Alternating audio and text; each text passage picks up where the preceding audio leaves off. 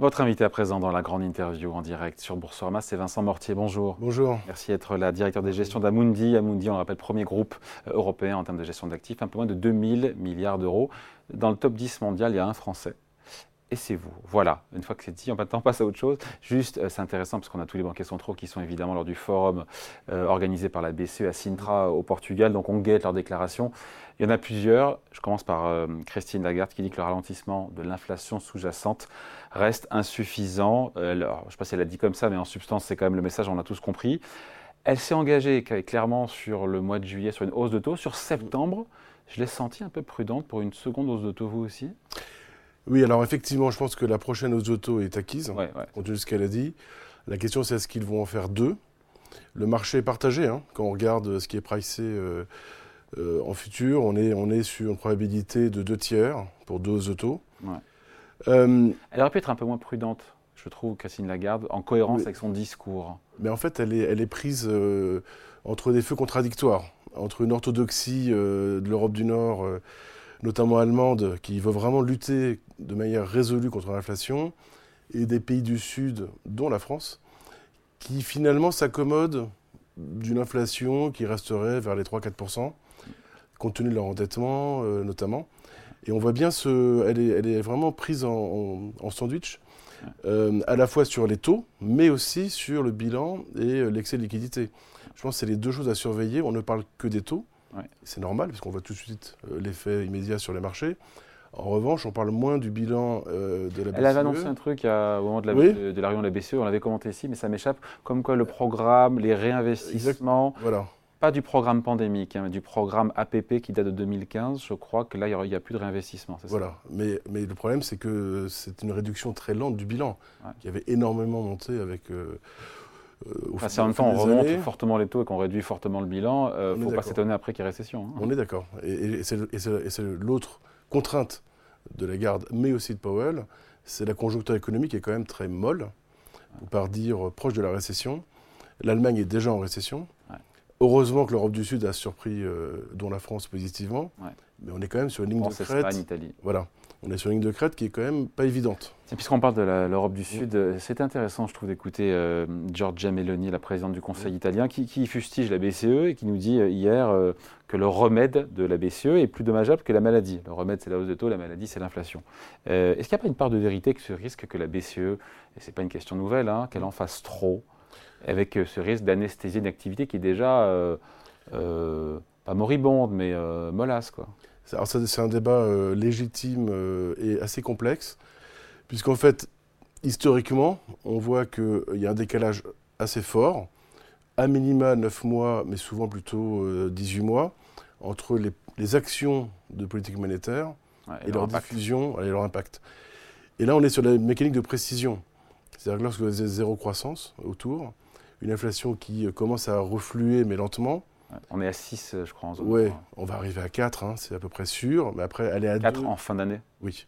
Après, aller à 2, le chemin est plus compliqué. C'est plus facile de passer de 6 à 4 Oui. D'ici la fin de l'année que de 4 à 2 après. Notamment compte tenu de tous les, les agendas de, de, de, transition énergétique, d'investissement stratégique qui sont inflationnistes. Hmm. Et ça, la baisse. des hausses de salaire aussi, des rattrapages. Et les hausses de salaire. Alors, Christine Lagarde a dit bah, les hausses de salaire, il faut les prendre sur les marges et non pas augmenter les prix. Donc elle n'a pas tort de dire ça. Est-ce que les entreprises vont le faire? Oui. Rien n'indique. Donc, donc il y a quand même des pressions inflationnistes qui demeurent. Et Mélanie, elle est dans son, dans son rôle. Euh... Donc il y a une part de vérité dans ce qu'elle dit. Oui, mais alors la, question c'est l'hyperinflation. C'est-à-dire que si on est à 4, objectivement, même si les Allemands. Est-ce que c'est euh, dramatique Non, justement. 4 non. 8, ça commence à poser des vrais problèmes. Mais le mandat de la BCE est 2. Et, de deux. et elle ne va pas s'asseoir dessus comme ça. 2 en moyenne, long terme. Donc comme on était en déflation pendant longtemps, euh, la question c'est euh, sur quelle durée de temps vous mesurez la moyenne.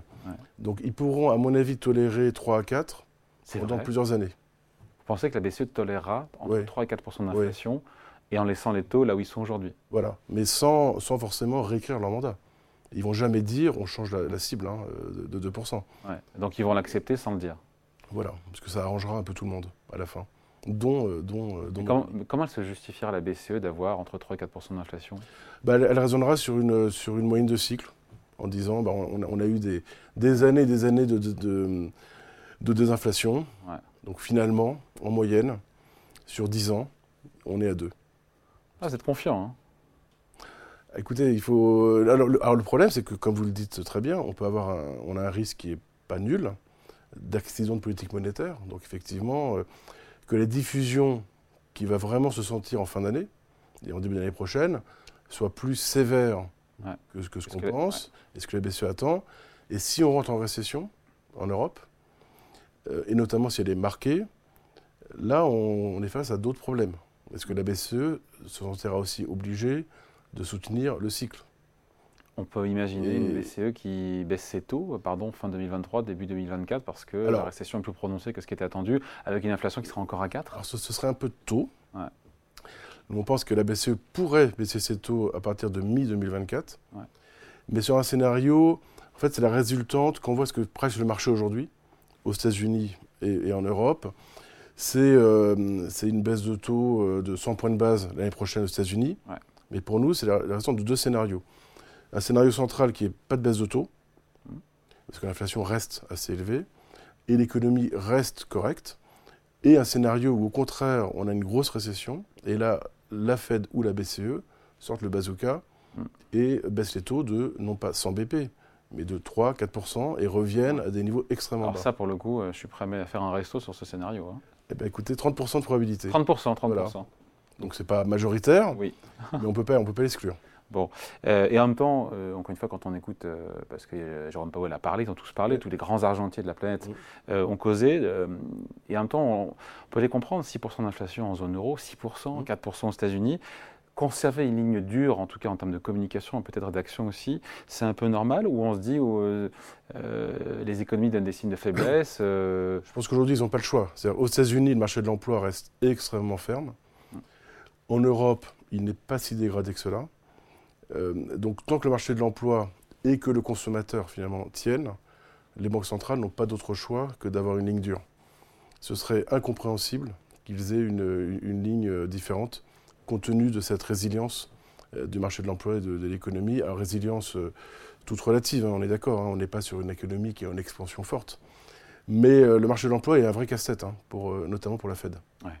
Et on se dit quelque part comme, que la victoire dans cette guerre contre la hausse des prix, elle semble quand même s'éloigner puisqu'on va s'accommoder, et ce qui n'est pas dramatique mmh. pour l'économie d'avoir une, inflation entre 3 et 4% Oui, alors de toute façon, arriver à stabiliser les prix, euh, disons à 2% ou à 3% de manière pérenne année après année, c'est un exercice impossible.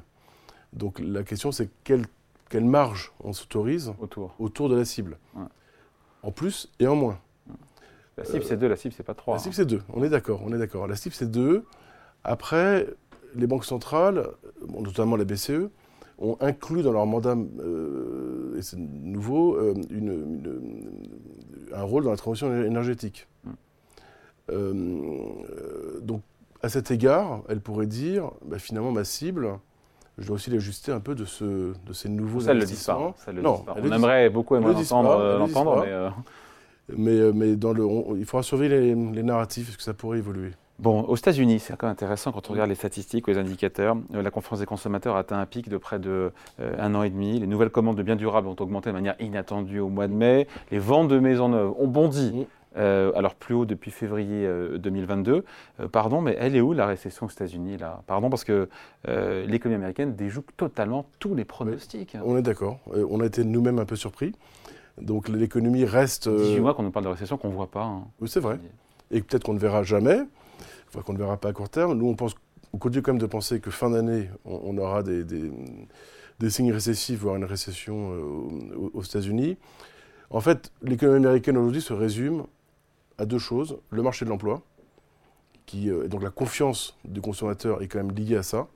C'est-à-dire qu'aujourd'hui, il y a un, déséquilibre euh, offre-demande sur le marché de l'emploi qui donne de la confiance aux consommateurs.